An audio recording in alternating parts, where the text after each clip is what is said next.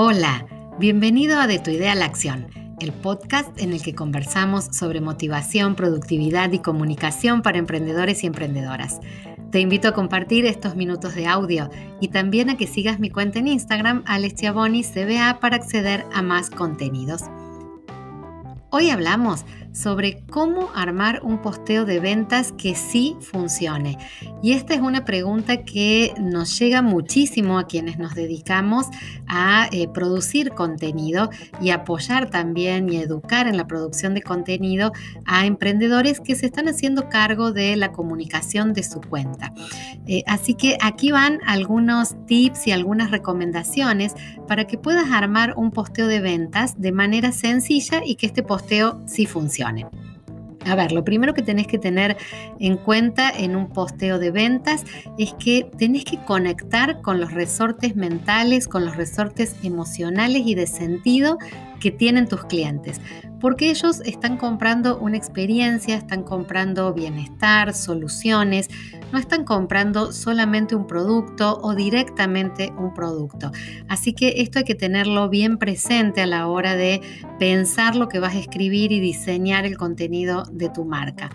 Como siempre te digo, si estás escuchando este podcast, anda rápido a buscar algo para apuntar porque aquí viene contenido que vas a querer guardar porque es de aplicación práctica, de aplicación sencilla, contenido con el que podés tomar acción ya mismo. Te voy a dar el paso a paso muy sencillo para que armes tu post de ventas sin fallas. Así que te doy estos minutitos para que te prepares para, para apuntar. Así que espero que ya estés listo de aquel lado. Vamos con entonces este paso a paso para armar un post de venta que sí funcione. Lo primero que te voy a recomendar es que uses una estructura en tres partes para que sea más efectiva la comunicación de ventas. Vas a escribir como tu posteo pensándolo en tres partes claves y en cada tramo vas a incorporar palabras que son como llaves para llegar a la mente de tus clientes. Vamos con la primera parte. Sin dudas, la primera parte, parte 1, es el título gancho o la frase inicial con la que vas a empezar a escribir. Entonces, lo primero que vas a empezar y lo primero que vas a pensar es en ese título gancho, en esa primera frase. Ahí tenés que usar expresiones que generen empatía. Hacerle saber a tu cliente que comprende su problema, que has pasado por algo similar, por ejemplo. Conecta con su sentido de urgencia. Por ejemplo, puedes usar frases como ahora es el momento de tomar acción, ahora es el momento de decidir en tal o cual sentido, o no demores tu decisión para hacer tal cosa o para tener tal cosa. Parte 1, título gancho conectando con esa empatía, con la comprensión del problema de tu cliente o incluso mostrando que vos también has pasado por algo similar. Parte 2, el desarrollo. Y aquí podés adaptar este desarrollo a tu estilo de comunicación. Y son muy efectivas las palabras que generan en las personas que nos están leyendo palabras que generan autoestima, palabras que generan bienestar, esas palabras que también apelan a la curiosidad, a la motivación. Podés incluir preguntas dentro de este tramo de desarrollo. Y la última parte, el último bloque, el bloque 3, es el cierre de tu post. Y allí tiene que haber un llamado a la acción. Y acá te invito a que abandones el típico comprar ese sería el llamado a la acción más sencillo. Te invito a que uses tu creatividad para involucrar al cliente con tu producto, con tu comunidad o incluso con su propia experiencia. Está bueno poner al cliente en acción.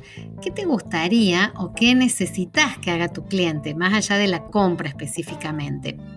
Puede ser algo, por ejemplo, vinculado a tu producto, que lo muestre, que comente sobre tu producto, o vinculado a las redes sociales, o que vaya a eh, retirar algún cupón a algún, lugar físico, eh, o que aproveche un determinado descuento haciendo alguna acción en redes. pedíselo con claridad para que sepa qué es lo que tiene que hacer y cómo tiene que hacerlo. Entonces, esta tercera parte es el cierre y en el cierre es clave el llamado a la acción, un llamado a la acción que tenga claridad y que oriente al cliente o al potencial interesado acerca de lo que tiene que hacer y cómo lo tiene que hacer. Repasamos las partes. Primer bloque, un título, gancho o una frase inicial. Segundo bloque, el desarrollo, donde allí va a estar todo el contenido de tu oferta usando estas palabras que generan autoestima, que generan bienestar, curiosidad, que motivan a las personas. Tercer bloque, el cierre con un llamado a la acción que debe caracterizarse por su claridad. Con estas tres partes tenés asegurado un posteo que va a llegar de manera bien directa y sin complicaciones a la mente, pero sabes que también va a llegar al corazón de tus seguidores. Así que toma nota, repasa estos apuntes que has hecho en estos minutos que compartimos en el post y empieza a practicar la escritura de tu marca llevando estos tres bloques a tus posteos.